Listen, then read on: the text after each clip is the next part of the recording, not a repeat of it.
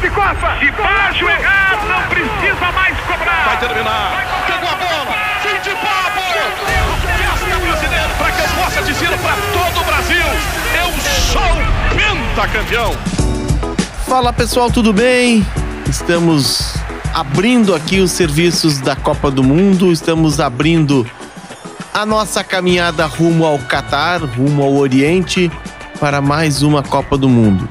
Temos a pretensão aqui de trazer o mapa da Copa. Esse é o podcast que estamos estreando e eu tenho aqui dois convidados ilustres. Cristiano Munari, tudo bem, Munari?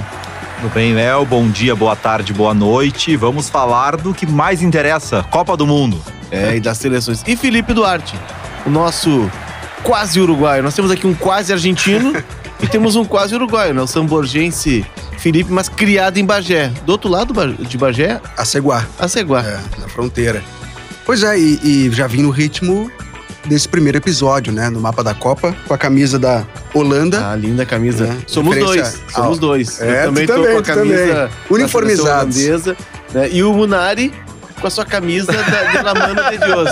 Ou seja, já que eu não tenho Esse nada, aí não, não se rende nunca. É não argentino. vamos, não vamos lembrá-lo da Copa de 2002, que a seleção do Bielsa foi eliminada pela Holanda, aquele lançamento Não, do 98. Bergkamp. 98, 98, aquele 98. lançamento do Bergkamp, né? Isso, um Yeah. minuto, cinco minutos antes, o Batista acerta uma bola na trave. É, mas, na Mas não trave vamos é. lembrar de 78 nem de 2014 também, senão ele vai. É, 78 nós teríamos que aprofundar mais e trabalhar com uma questão que também é política, enfim. 78 é uma Copa que a gente não mexe muito, até porque dói no nosso coração. Mas, gente, para que vocês entendam a dinâmica desse podcast que a gente está abrindo aqui, nós vamos, eh, em cada episódio, tratar de um grupo da Copa do Mundo. né? Cada um de nós aqui é, esmiuçou uma seleção e a gente vai trazer curiosidades, informações e depois nós vamos tentar é, criar uma conexão ou buscar uma conexão ou descobrir uma conexão entre as seleções desse grupo. E a gente começa pelo grupo A, o grupo do anfitrião. Na minha opinião, Guris, um grupo que tecnicamente talvez seja o mais fraco da Copa do Mundo, né? A gente tem a anfitriã Qatar, a gente tem o Equador, né, sul-americano, o Equador aqui, que tem uma relação muito próxima com o Viamão, na Copa 2014, foi instalado em. Viamão. O Equador é meio que a nossa seleção, né? É. Foi muito legal o Equador aqui escolher Porto Alegre. É, o Senegal, né, a seleção do, do Sadio Mané. E aí sim, né, uma camisa pesada, a seleção da Holanda. E a gente começa, e eu tomo a liberdade de começar, para traçar um, um rápido perfil da seleção do Catar, que é a novidade nessa Copa. O Catar é, só está na Copa porque vai receber todo mundo lá, vai receber o mundo lá no, no, no seu, no seu pequeno país. Tecnicamente, o futebol do Catar ele ainda está em fase de evolução, está em fase de. está sendo germinado esse futebol. Mas é interessante que o Catar talvez seja a primeira seleção de laboratório. Essa é uma seleção criada no laboratório. Por quê? Porque a, a, a Federação do Catar e, e- e o- a gente sabe que países eh, riquíssimos em petróleo, como o Catar, como Emirados Árabes, e agora a Arábia Saudita segue nesse caminho, eles estão. Já, a Catar e Emirados eram abertos ao Ocidente. Né? O, o a Arábia Saudita está tentando se abrir agora, mas eles estão procurando outras formas, eh, outros recursos econômicos. Porque o petróleo, pela evolução dos tempos, né, por todos os protocolos de energia limpa, o petróleo está com os dias contados. E aqueles países estão sentados em bacias de petróleo, não à toa são países riquíssimos. Então, o que, que faz o Catar? Aposta no turismo e aposta também no esporte, né? Faz aquele movimento no Paris Saint-Germain e, ao mesmo tempo, cria uma academia. Uma academia que não é só de futebol, é uma academia que já rendeu medalha de, de olímpica né, para o país, duas medalhas olímpicas, e é uma, uma academia, a Aspire, que forma atletas. Né? É uma academia que custou uma Babilônia de dinheiro, que tem na parte do futebol um conceito totalmente espanhol, leva para lá espanhóis para trabalhar e para formar jogadores. E a partir daí começa, num país que tem uma população pequena, a garimpar talentos. Não é um desafio muito é, fácil. A gente vê o Uruguai, que é um país pequeno, mas com uma tradição muito forte no futebol. A gente vê a Bélgica, a gente vê a Holanda, que tem tradição no futebol. O Catar está começando do zero.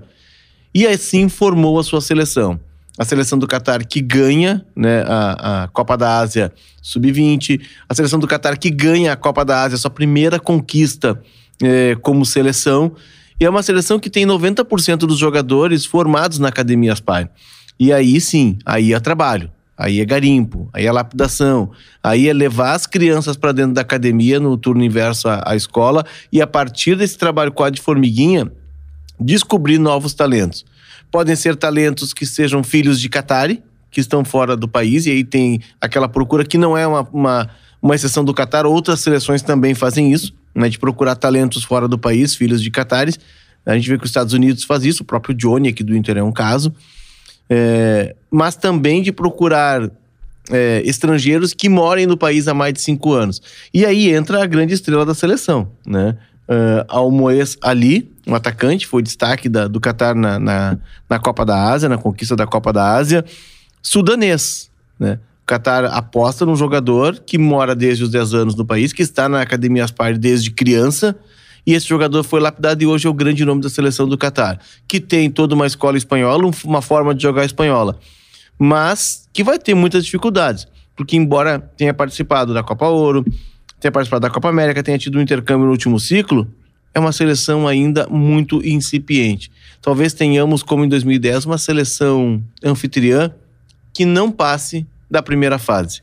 Né? Então, esse é um, um, breve retrato do Catar, das suas chances né? e do que a gente vai ver da anfitriã na Copa do Mundo. Munari. É, é, foi que a gente começa, a gente falou sobre as ligações, né? Quando citou ali que o Catar, a formação espanhola, uh, na base do Catar, a gente tem que falar e pode falar do Miguel Ramírez, que sai do Catar para ir trabalhar no Del Valle, que é um clube equatoriano que hoje tem é, na formação é, um passo muito importante para o sul-americano. O, o, o Ramires inicia na base do Del Valle, depois ele vira treinador do, do elenco principal, é campeão da Copa Sul-Americana de 2019. Aí teve uma passagem pelo Inter que não funcionou, mas aquele trabalho de formação que o Ramires faz e que o Del Valle continua fazendo, a gente vê um reflexo na seleção equatoriana. Eu estava levantando aqui é, o último jogo do Equador nas eliminatórias, o empate com a Argentina, a última rodada. Cinco titulares tiveram alguma parte da formação passando pelo Del Valle. Então, o Del Valle que chegou à final da Libertadores de 2016, que ganhou a Sul-Americana de 19 e que chegou novamente à final da Sul-Americana neste ano, ele tem um papel importante na seleção equatoriana. Mas não é só o Del Valle. Né? O futebol equatoriano ele vem se organizando. O sucesso da seleção equatoriana de chegar à Copa do Mundo, ele é um reflexo da organização do futebol equatoriano. A gente está debatendo agora no Brasil né, a criação da liga. Ah, o Equador já tem liga uma liga que a sua criação teve a, a influência da La Liga, né, da Espanha, na criação da liga equatoriana. O futebol equatoriano ficou mais forte. A liga fortalece os clubes, os clubes são fortalecidos pela base e isso chega à seleção. Pegar os resultados recentes de clubes sul-americanos. O Brasil vem dominando muito a Libertadores, a própria Sul-Americana. A Argentina é o país mais próximo do Brasil, ainda que nos últimos anos não tenha conseguido chegar à final de Libertadores, mas né, são brasileiros e argentinos os dois grandes países nos resultados de Libertadores de Sul-Americana. E depois vem o Equador. Né? Desde que houve esse número, esse, esse inchaço da Libertadores de 2017 para cá, só chegou nas semifinais de Libertadores brasileiros, argentinos e o Barcelona de Guayaquil, que chegou em 17 e chegou ano passado. O Del Valle, nesse período, ganhou a Sul-Americana 19 e chegou à final da Sul-Americana de 22. Ou seja, o Equador é hoje, em clubes, o terceiro país na América do Sul. Óbvio que os uruguais, né, Nacional, o Penharol tem muito mais tradição, o Olímpia tem mais tradição, o Paraguai, os colombianos têm mais, mais tradição que os equatorianos. Mas não é tradição, é resultado. Os equatorianos, os clubes têm tido resultados melhores, só atrás de Brasil e Argentina. E aí isso é um reflexo numa seleção que fez uma campanha absolutamente tranquila nas eliminatórias, né? O tempo todo o Equador esteve entre os quatro primeiros, tendo esses jogadores jovens. É, o Moisés Caicedo, que hoje joga no Brighton da Inglaterra, nas primeiras rodadas da Premier League, foi titular do Brighton em todos os jogos. Uh, o Incapié, que é um jogador que, um zagueiro que começa no Del Valle, da base do Del Valle, ele vai para o Tajeres da Argentina, hoje joga no Leverkusen da Alemanha. Então, um time que tem jogadores jovens, tem alguns experientes da geração anterior, né, como o Ender Valência, como o, o Estrada, que foi o artilheiro nas eliminatórias com seis gols, mas é a geração da Copa, que era para ter ido na Copa anterior, que começou até bem as eliminatórias passadas, né? O Equador começa bem, ganhando da Argentina. Ele começa Nunes. a cair a partir da estreia do Tite, que o Tite ganha do Equador lá, Lá, isso. em Quito. E tem uma queda na reta final, mas ali, ali já tinha uma semente. E aí, chegando essa nova geração, o Equador se fortalece para conseguir essa vaga na Copa do Mundo. Claro que nas eliminatórias, é, jogar em Quito na altitude favorece, mas é, os resultados eles estão aí, os jogadores chegando na Europa também demonstra isso. O treinador do, do Equador, curiosamente, é um treinador que vai contra essa ideia do que a gente, a gente fala, né? O Gustavo Alfaro é, é um argentino, mas aí acho que por isso que o, que o, que o Alfaro deu tão certo. O Alfaro é Lechuga é o Lechuga. dele, né? É, o Lechuga. Ele tem uma Alface, né? Al- é, Alface. é ele, ele tem uma história na Argentina de muitos ah, trabalhos bons em clubes médios. né? Tanto que o primeiro o clube grande dele é o Boca em 2019. E ele até faz uma campanha, ele chega à semifinal da Libertadores, mas aí ele cai pro River. Né? E aí, se tu treina o Boca e cai pro River, não serve. É, mas ele assume o Boca pós-Madrid. pós-Madrid. Pós-final em Madrid, que é um Boca de terra arrasada. Exato. Foi um ato de coragem dele, né? É. E ele chega, ele conquista a Supercopa Argentina, ele é finalista da Copa da Liga Argentina, perde pro Tigre a final, e aí chega a semifinal ah, do, da Libertadores caindo pro, pro River. Mas o, o Alfaro, ele tem, na carreira dele, muitos trabalhos em equipes médias. Ele foi campeão argentino com o Arsenal de Sarandi. Né? Isso é um grande trabalho. Nossa. Então, também treinar o Equador tem isso, porque tu tá treinando uma seleção média. Então, tem jogos que o Equador tem que tomar a postura de equipe média. E talvez até um treinador com uma rodagem maior, um treinador que tivesse treinado Boca River, Independente, chegasse no Equador querendo ser protagonista em alguns jogos que não deve ser. Então, talvez essa mentalidade dele também influenciou para o Equador conseguir essa classificação para a Copa do Mundo. Eu só queria complementar, Felipe, antes de passar a palavra, para tu falar de Senegal, sobre o Equador. A gente teve aqui alguns casos, eh, vamos lembrar. Eh, Miller Bolanhos, eh, O Bolanhos Colorado. o Bolanhos antes. Colorado, o Arboleda no São Paulo, que é um cara que tem um extra É, que seria titular, tá fora da Copa estaria né? fora. Mas a gente tem um histórico recente, o Casares, que é um talento, né? Que foi levado jovem para a Argentina e vem do Banfield para o Brasil e, e começa muito bem no, no Atlético, né? O Jo- Eraso jogou no Grêmio também. O Eraso, mas o Eraso talvez tenha sido um caso diferente, né? Ele- elegante, né? É. Que inclusive é candidato a prefeito de Esmeraldas, Nossa. que é, a cidade, que é a província de onde saem os principais jogadores do, do, do, do futebol equatoriano, de Esmeraldas. Mas o que eu queria dizer é que é, são jogadores que vêm para o Brasil ou vêm para a Argentina e têm problemas extracampo. E talvez essa seja a grande mudança do Del Valle, de construção de jogadores para um mercado exterior, jogadores que têm um potencial técnico e físico muito grande e de trabalhar muito a questão mental do jogador e a formação dele. Porque tu não. Claro, teve aquele caso é, daquele atacante é, Angulo, que bate na Espanha, no Granada, e tem um caso de doping por cocaína. E aí o Granada o devolve, né? É, era um jogador do Independente Del vice-campeão da América. É, de- o Del Valle está criando uma, uma nova diretriz no futebol equatoriano de formar não só o atleta, mas de formar o cidadão para que esse jogador, quando saia do país, ele tenha é, capacidade de absorver o mundo e de entender o mundo em que ele está e de se adaptar. Então, o, o- o grande trabalho do Del Valle, que não é mais uma coisa é, bissexta, não é algo bissexto, não é um trabalho consolidado, seja esse de indicar para o futebol equatoriano que sim, que aqueles talentos podem ser talentos absorvidos no mercado estrangeiro. Felipe, quem falar de Sene, Sene, Sene, Senê Senegal. vamos lá. Impossível não lembrar de Chico César Não, e cantar junto. Deve ser legal, Senegal no Senegal. Mas é, o Senegal chega na sua terceira Copa, né? Participação na terceira Copa do Mundo. A primeira foi em 2002, quando foi talvez a grande zebra daquela Copa. Atrás, quem sabe, da Turquia. Estreia com vitória sobre a França na Copa, gol do Diouf. Eu comemorei aquele gol, tu não comemorou? Que bonito, né? Os caras comemorando a bandeirinha de escanteio contra a França, que era a, a colônia senegalesa, né? Isso. Foi uma vitória quase histórica, não, não Que apenas no colonizou. Senegal, né? Exato, é. Era, a Senegal era uma colônia francesa, Francesa. né? E o Senegal vai lá e bate no jogo de estreia a França. Naquele grupo ainda tinha Dinamarca e Uruguai. E o Senegal se classifica para a próxima fase. E aí cai nas quartas para a Turquia, que veio a ser a, a terceira colocada caindo para o Brasil por 1 a 0 aquele gol do Ronaldo. Depois tem um grande ato, volta a participar em 2018, na última Copa lá na Rússia que tu também estiveste, né, Léo? E aí cai na, na fase de grupos. Não foi além, talvez tenha até decepcionado. Muita gente se esperava, né, que, que, que essa seleção pudesse avançar. O grupo tinha Colômbia, Japão e Polônia. E Senegal cai na primeira fase. E era, um- é era um grupo muito fraco, a exemplo desse. Eu acho que a, a Holanda agora é que que sai da curva um pouco mais, a gente vai falar adiante.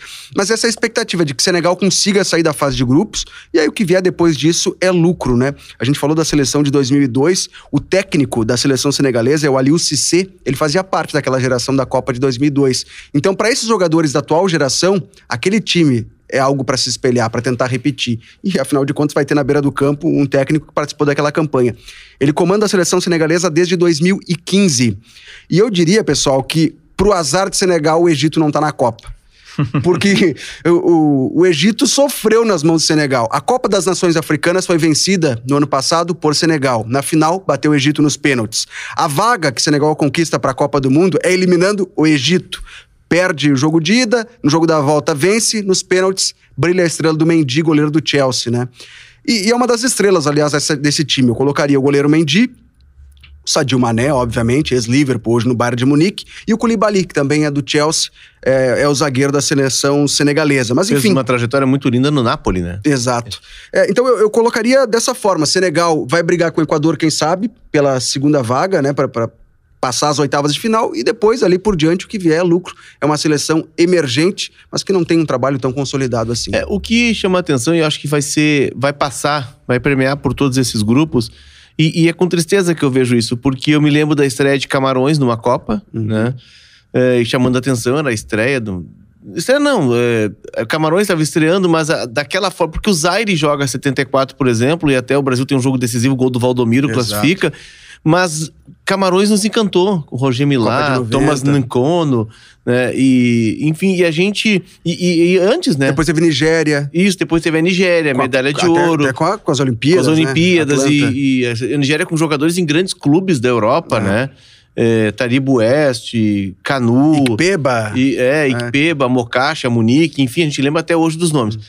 Mas eu percebo que as, a, o futebol africano é, o, as seleções subsaarianas, ou seja, que estão ali na parte abaixo do, do norte da África, é, que não são as seleções do, do, norte muçulmano ali, Egito, Tunísia, Argélia, é, Marrocos. Essas seleções subsaarianas, elas prometeram um futebol puro, um futebol de habilidade, de muita força física, que é típica do uhum. africano, mas de muita habilidade. É, era como se tu tivesse descoberto o, o, a essência do futebol. Olha, tem um continente lá que estava escondido, que sempre esteve secundário, a não ser quando foram escravizados, né? Pelos é, evoluídos ocidentais, é. né? É, enfim. Tiveram... Tem, importante dizer, teve ironia aqui, tá, é, tá, gente? É, o cara tá ouvindo o podcast, meu é, Deus, não, é, calma. É bom explicar. Mas, enfim, é, que está na nossa formação, né? Com muito orgulho eu digo isso. E, mas ali descobrimos um futebol puro. Porém, eu não sei, Felipe Munari, se a chegada de técnicos alemães, franceses, é, vamos lá, belgas, comandando essas seleções, se não tirou muito e até. Engessou. Engessou. E até a, a, o garimpo muito é, cedo desses jogadores ah. levados para a Europa, em academias como a, a, de onde saiu o Sadio Mané, que ele vai jogar numa academia em Dakar, e de Dakar ele vai jogar na Europa é, se não tirou a essência do futebol africano. Hoje eu vejo as seleções como Camarões, como Gana, que enfrentou o Brasil no amistoso, é, como o Senegal, jogando um futebol que ele não é um futebol de habilidade, ele é um futebol de muita força e ele é um futebol de uma característica europeia que não se completa. Parece que ficou no meio do caminho, né? Ficou Porque no meio do caminho. Antes era um futebol irreverente, quase é. irresponsável. Aí não, vamos nos organizar. Ok, só que daí engessou. E aí engessou. tu perde a reverência, o drible, né? Tu perde o que eles o tinham, que era o grande, o é. grande lance deles. Que eu acho que é o que o Brasil vai recuperar nessa Copa muito com o Neymar, com o Vini Júnior, com o Rodrigo, Sim. com o Rafinha, com o Paquetá. Então eu, eu vejo com tristeza, porque eu esperava que nessa Copa, por exemplo é, ou até na passada, nós tivéssemos já uma maturação do futebol africano. Claro, tem questões de organização, tem questões de, de quase uma pirataria de atletas, né? Que tem muitos empresários. Eu me lembro quando o Inter trouxe, rapidamente contando essa história, o Inter trouxe dois nigerianos, o ano é 2005. Três nigerianos o Inter trouxe. Um acabou não ficando porque ele já era muito mais velho do que a, a carteira de identidade apresentava. O famoso gato. É, ele tinha vincos no rosto, né? Então, assim, é, e era o mais, era o mais expansivo deles, o, o mais. da Nigéria os forte, outros né? Os outros dois estavam muito assustados. Né? O Anubi e o Obiná, que depois até chegou a jogar pela seleção principal da Nigéria. E eu me lembro de a gente procurar informações, porque esses jogadores voltaram para buscar o registro deles, para serem registrados aqui na CBF, só que eles saíram fugidos do clube deles lá na, na Nigéria. E eu comecei a ligar para a Federação Nigeriana para tentar falar com alguém.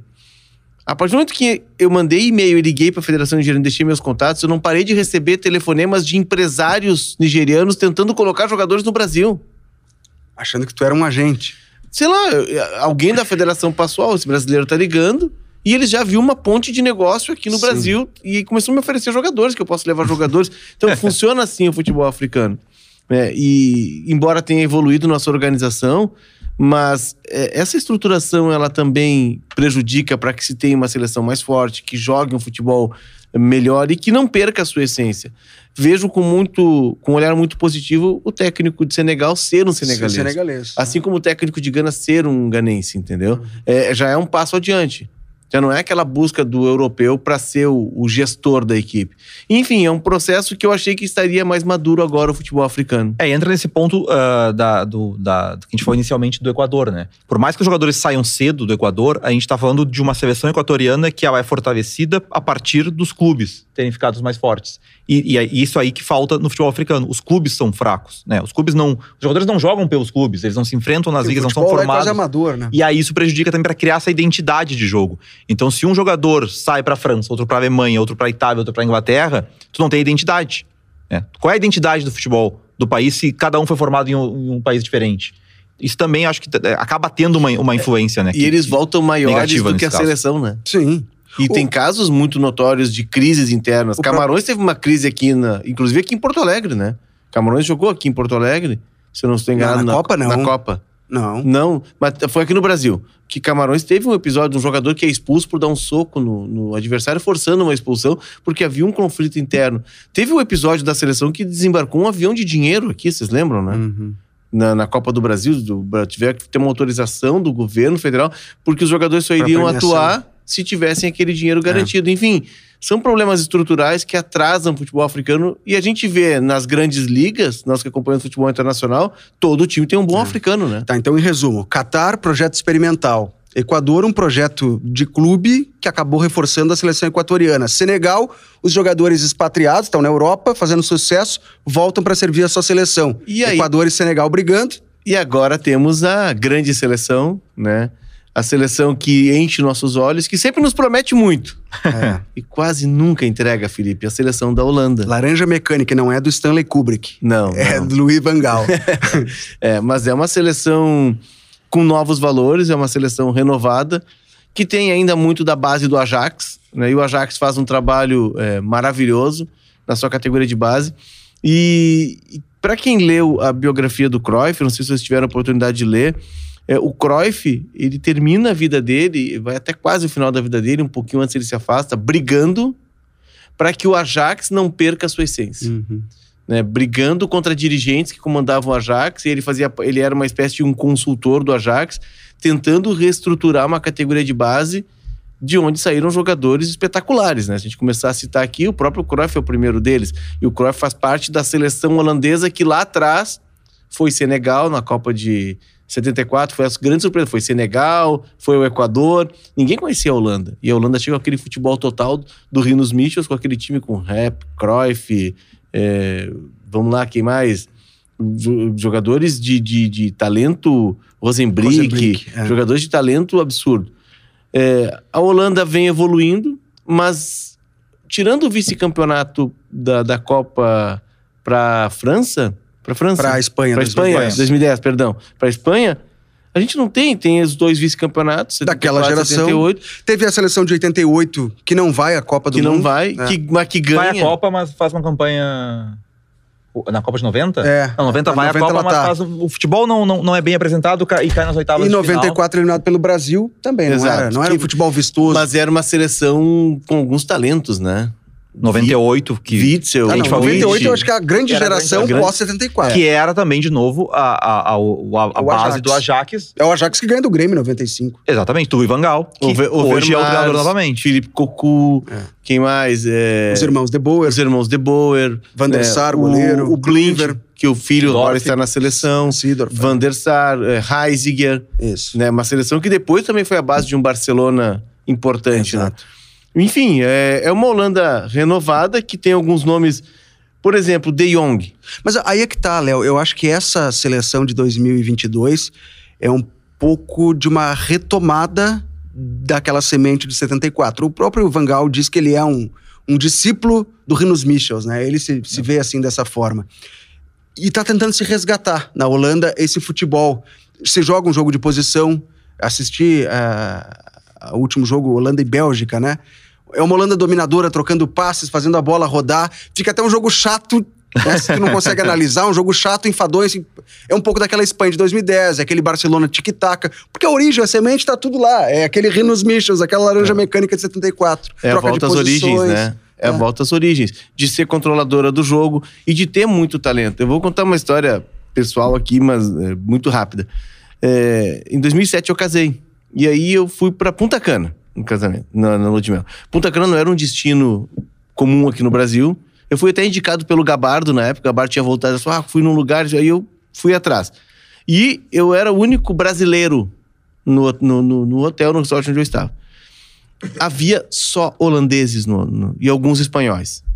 E os holandeses eram os que organizavam o futebol no final de tarde na beira da praia. E eu fui jogar, brasileiro, mas eu, com esses espanhóis, com esses holandeses, Tudo duro. eu, eu vou jogar e vou me consagrar, né? Os europeus com cintura dura Os ali. holandeses jogavam o fino da bola. Ah. Mas jogavam demais. E a paixão pelo futebol. E a origem disso, dessa Holanda que joga um futebol vistoso, tá, tá- se explica muito bem na pirâmide invertida, né? Sim. Que é- No livro do Jonathan Wilson É. já fica uma dica aqui. Já fica a dica, a escola danubiana, porque é um estilo de futebol onde se inventa o passe. Na, na Escócia, esse futebol ele, ele vai parar, essa maneira de jogar futebol, trocando passes, envolvendo o adversário, vai parar na Áustria e, por consequência, seguindo o curso do Rio Danúbio, na Holanda. Então deságua lá. Sim. que é levado pelo Jimmy Hugan, que era Uhum. um, um profissional escocês que foi passando por todos esses países e levando o futebol adiante, essa, essa escola, essa maneira de se jogar. E aí, claro, se revisita a partir do Rinos Michels para a Copa de 74, mas antes a gente tem o Feyenoord campeão europeu, o próprio Ajax do Johan Cruyff. Então é, é um resgate histórico É. essa forma como o Van Gaal tá organizando. Eu não sei se a Holanda vai longe, acredito logicamente que vai passar pela fase de grupos, Imagino chegando, quem sabe, em quartas de final, no máximo uma semifinal. Mas é legal ver esse resgate de uma identidade. É, é porque é uma seleção jovem. Vamos lá, temos alguns nomes aqui. Memphis Depay, que, estava, que esteve aqui em Porto Alegre. Tanto o Depay quanto o Ainaldo eram os caçulas daquela seleção, Isso. né? Que era contra a comandada. Austrália aqui. Exato. 2014 Van Gaal. Van Gaal. Van Gaal. Né, eles eram os caçulas de uma seleção que tinha alguns nomes é, bastante proeminentes. É, temos grandes zagueiros. O Martins Indy, se eu não me engano, é o zagueiro que vai parar no Mãe de Deus, né? Esse, É. E voltou a ser convocado agora. Voltou a ser convocado. Voltou a ser convocado. É, pra quem não lembra, até uma imagem muito chocante: é o zagueiro que tem um choque, ele bate de cabeça aqui no Beira Rio e os olhos viram. É. E, aqui, e aí o jogador é levado às pressas, pelo amor de Deus, ele, a Holanda vai embora e ele fica hospitalizado aqui em Porto Alegre. Tá sendo convocado agora. É, Bom, tem um Orconcura, é um zagueiro, Que talvez seja o melhor do mundo, o Van Dijk. pra mim, É. o melhor do É. mundo. Você sabe por que, que ele usa Virgil na- camisa? Não. É, o pai dele o abandonou muito cedo. Abandonou a família. Ele tinha 7, 8 anos e ele teve muita dificuldade. A mãe criou é, ele e, e os irmãos. E então ele, por opção, ele não usa o Van Dyke na camisa porque é o nome do pai, para homenagear o pai. E o pai Nossa. procurou depois que ele era famoso e ele não aceitou. E o olha os jogadores que a gente citou, né? Bruno Martins Indy, Van Dijk, o, o Memphis Depay, são todos negros É. ou com miscigenação negra. Essa é uma característica da Holanda, né? Que tem muitos jogadores, como o Sidorf, lá atrás, jogadores das colônias, né? Suriname, né? Suriname aqui, enfim. É, pegando mais alguns nomes aqui, o De Jong, que pra mim seria o grande jogador Aí, dessa seleção. aí é um mas- loirinho, aí é a É. cara do holandês. Mas não não, desabrochou, decolar, né? né? Não, Não se- desabrochou no não. Barça, não se encontrou. Talvez o Barcelona não tenha ajudado o De Jong. É, o, Da- o Blind, que é Ó, filho do filho. Danny Blind, o Daley Blind, que pode jogar né, de, na de zagueiro, De ala. de ala, né, de volante até pode jogar. Deixa eu ver mais uns nomes aqui. É, Bergwijn, que chega no Tottenham como uma grande contratação, não dá certo e já volta para a Holanda, né? Tá de volta à Holanda. É, Jansen, o centroavante, Klassen, o meio-campista, enfim, nós temos É, eu bons nomes. Tem um- o Gagpo do, do PSV, que é um jovem que não é titular, ah, não vinha sendo titular, mas talvez eh, pode ser uma novidade eh, durante a Copa do Mundo. Um jogador é o de lado? Que é o nome do PSV. E, e nessa questão que até o Felipe entrou, né, do, do, do, do, Van Dijk- do Van Dijk ser o melhor zagueiro do mundo, e o Felipe é, e acredito que, que, que possa ser mesmo. É difícil dec- decidir quem é o melhor, né? Mas eu acho que. que- Ah, Marquinhos, Thiago Silva estão nesse bolo aí, mas o Van Dijk, pra mim, é, eu acho que o Van Dijk ele Superior. já e tem ele um- teve uma lesão É, séria, né? posição física, Silva, cabeceio, senso de posicionamento, E a- força, bom passe. Nossa. E a gente cita, daí tem eh, o David, que não até agora foi pra Juventus, não se tornou o zagueiro que a gente esperava, mas tem o Ake eh, do Manchester City, né? Que é titular. Eh, o Timber, que joga no Ajax, que é um jovem de 21 anos, foi titular nesse jogo contra a Bélgica na última rodada eh, da Nations League. E aí é um time que joga com três zagueiros, né? Com o Vangal.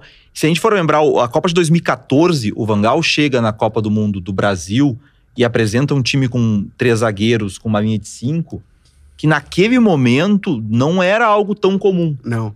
É, era um futebol que vinha do domínio de 2010 da Espanha, que era uma eh, sequência, a gente pode dizer, era, algumas pessoas dizem, né? Era o Barcelona sem o Messi, Uhum. que era o jogo do Guardiola, né? E o futebol passa a ser como vamos jogar contra o Guardiola. O Mourinho inicialmente entende que tinha que baixar as linhas, recuar, jogar ter- botando um ônibus na frente eh, da área. Até O famoso Parque de Bus. é, até teve sucesso com a Inter de Milão na, na Liga dos Campeões de 2010, mas em geral o Guardiola ganhava dele. E depois a gente passou, nesse período surge o Vangal, que é do jogo de posição da escola do Guardiola, mas jogando com linha de cinco para defender. E hoje a gente olha as, as grandes seleções do mundo, Fazem isso. todo mundo tá fazendo isso. Então, É. o Vangal, ele conseguiu ver uma, uma, uma mudança do futebol, uma volta do futebol aos três zagueiros, antes de muita gente. Às vezes com um atacante Há- funcionando há de ala, anos, né? né? O Kuit fazia isso em 2014. Exato. Que é hoje que muita gente faz, né? Porque qu- quase sempre como tu faz, tu tem um cara só para cada lado, pra, o para amplitude defensiva e ofensiva. Uhum. Então dificilmente alguém joga com ala e extrema. É um jogador que faz essa função É. toda. E o Vangal começou a fazer isso há oito anos, que, o algo que hoje todo mundo tá fazendo. Tava lendo as notícias em, em relação à Holanda e tem um personagem de 2014 que não vai pro Catar. E não vai por opção do Vangal porque houve uma briga. O goleiro Tim Crew. Lembra que ele O entrou no segundo que tempo? defende o pênalti, né? Entra pra defender pênaltis, né? É, contra a Costa Rica nas quartas de final. O Holanda elimina a Costa Rica, que também jogava com três zagueiros. E aí depois contra a Argentina ele não entra de novo? Não, contra a Argentina ele tinha feito as três trocas, aí ele não consegue fazer a troca do goleiro e a Argentina converte os, qua- os cinco pênaltis, os quatro. Não sei se a Argentina chegou a bater cinco, acho que a Argentina bateu só quatro. Eu tava lendo a notícia de por que o Tim Crew não vai ser convocado. Ele vinha sendo chamado para as eliminatórias e tal. E aí o Vangal disse que não ia chamar mais, porque ele se negava a treinar pênaltis. o Tim Crew, pegador de pênaltis, não queria mais treinar pênaltis. E aí o Vangal disse: não, comigo não joga mais. E o Vangal já tá ensaiando isso novamente, né? Ele convocou seis goleiros na última rodada da Nations League. É, deve levar quatro, porque agora são como são 26 na Copa do Mundo, ele vai levar quatro. E tendo cinco trocas, então com certeza a possibilidade de ter essa troca na prorrogação, se for necessário, ele vai fazer. Então ele deve ter, se não for um goleiro titular, um goleiro pronto para entrar nos pênaltis. E aí o Felipe citou, né? O jogo contra a Costa Rica, que ele coloca o goleiro e ele passa. Contra a Argentina, ele não pôde trocar o goleiro e perdeu. Foi 4 a 2 para a Argentina. Então a Argentina bateu quatro pênaltis, 100% de aproveitamento. É, imagina no- na cabeça de um treinador que teve é, há pouco de uma final e não fez aquela troca que ele tinha feito. Certo? Ele deve estar os últimos oito anos pensando: É. eu deveria ter guardado a troca, botar o meu goleiro para ir para a final.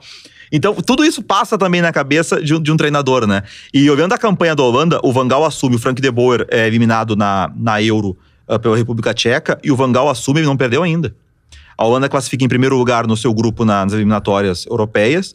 E agora na Nations League também consegue a classificação para a fase final, num grupo que tinha a Bélgica, né? a, a- a poderosa Bélgica, é, que tem ainda. Tinha a Polônia e País de Gales, ou seja, quatro seleções que vão jogar a Copa do Mundo. A Holanda foi primeira colocada, uma campanha invicta, cinco vitórias e um empate.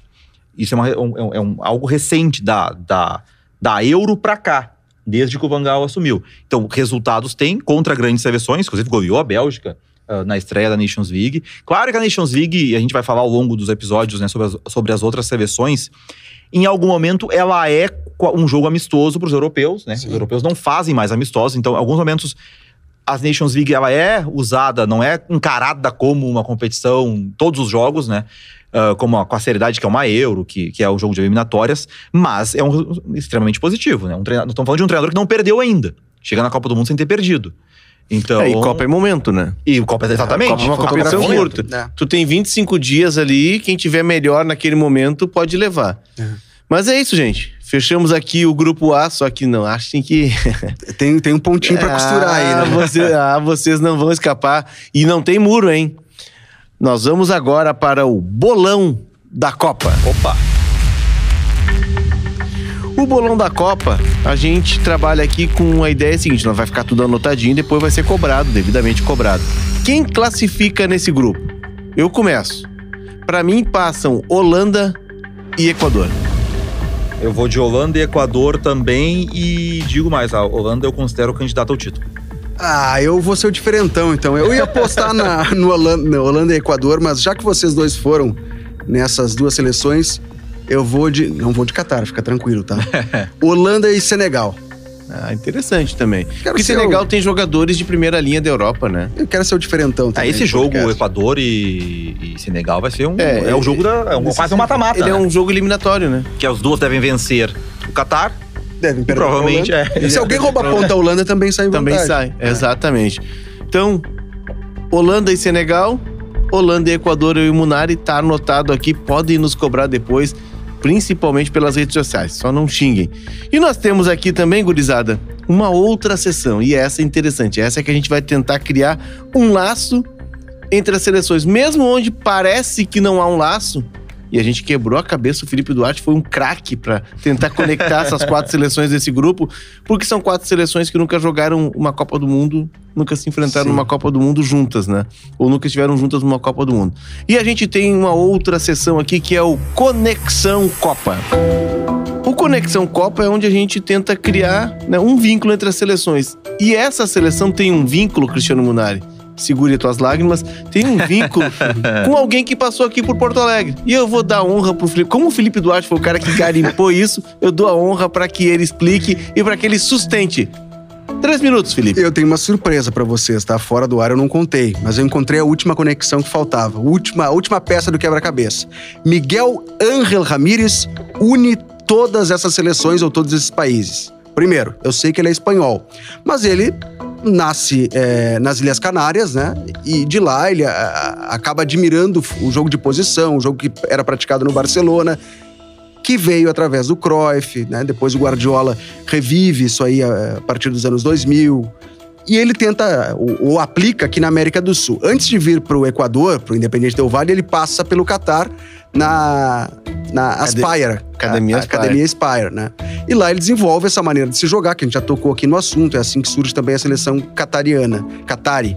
É, depois ele vem para o Equador, desenvolve o projeto do Independiente Del Valle, é campeão da Copa Sul-Americana. Então já temos aí a Holanda, com jogo de posição do Cruyff, do Rinos Michels, é, o Catar, com a Academia Aspire, o Equador, representado através do Independiente Del Valle, e a última... Até aí vocês- tudo bem, agora onde é que entra o e a Senegal? última vocês agora vão ficar boquiabertos. Existe uma corrente marinha chamada Corrente das Canárias Olha aí. que sai das Ilhas Canárias, tá? É uma corrente marítima do Atlântico Nordeste que flui para sudoeste, ao longo da costa noroeste da África até a região do Senegal. A corrente das Canárias, portanto, une o mar que sai das Ilhas Canárias, onde nasceu Miguel Ángel Ramírez, E para alguns de onde nunca deveria ter saído de lá, no qual eu não me incluo, né? Enfim, Essa eu sei que eu me esforcei, todos. forcei um pouco a barra, mas, era o que mas tava se, faltando. se Senegal estiver jogando o jogo de posição na Copa, foi via mar. Não, mas teve um lado bom, porque a gente tá falando de jogo de posição e muita gente no Rio Grande do Sul aprendeu sobre o jogo de... Alguns não aprenderam, né? Alguns ainda falam sem saber. Mas muita gente aprendeu sobre o jogo de posição por causa da passagem dele no Inter. Então serviu pelo menos pra essa cultura futebolística. Aí temos outras curiosidades aqui, essas garimpadas pela Janaína, nossa diretora do programa. As quatro seleções nunca disputaram uma Copa juntas. O único grupo com dois países de maioria muçulmana, Catar e Senegal. Olha que interessante, né? A Copa do Mundo te permite. Eu, eu acho que a Holanda e Equador disputaram a Copa de 2014. Não, mas as quatro juntas. Ah, juntas, Juntas, juntas. Não, sim, é, é isso não. Sendo as quatro na mesma Copa, Não, né? não, Aí não. É, Três equipes não jogaram a Copa de 18, só Senegal esteve, né? A Holanda foi uma ausência muito sentida. E juntos do grupo F, que tem Bélgica, Canadá, Marrocos e Camarões, é o único grupo sem campeões de Copa. Como eu disse lá, a Holanda bate na trave e nos promete, mas não nos entrega. E a gente tá fechando aqui, gente, o grupo A da Copa do Mundo. O mapa da Copa vai ficando por aqui. E eu peço, gente, que sigam o mapa da Copa na sua plataforma de áudio preferida, Spotify, SoundCloud ou mesmo em GZH, vai estar disponível em GZH. deixa ali a avaliação em cinco estrelas para que, né, a gurizadinha aqui que é tão esforçada, que estuda, que se prepara, que vai inclusive procurar correntes marítimas, como fez o Felipe, né, para que a gente fique bem qualificado ali, fique bem classificado.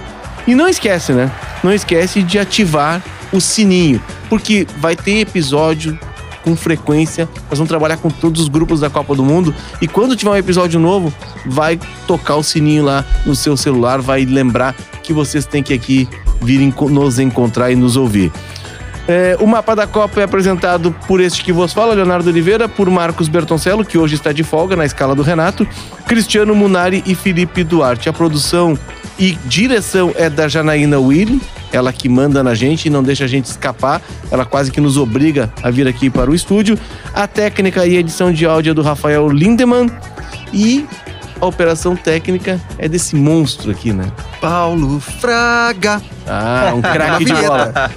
O mapa da Copa fica por aqui. E hoje, Cristiano Munari, como foi o grupo A, qual é o próximo? Próximo é o grupo B, com Ah, Inglaterra, estudou, estudou. Inglaterra, Irã, Estados, Unidos, e País de Gales. Esse tem muito conteúdo. Fica ligado, a gente volta no seu celular, na sua plataforma, no seu notebook, onde você estiver, a gente vai estar junto. Um abraço.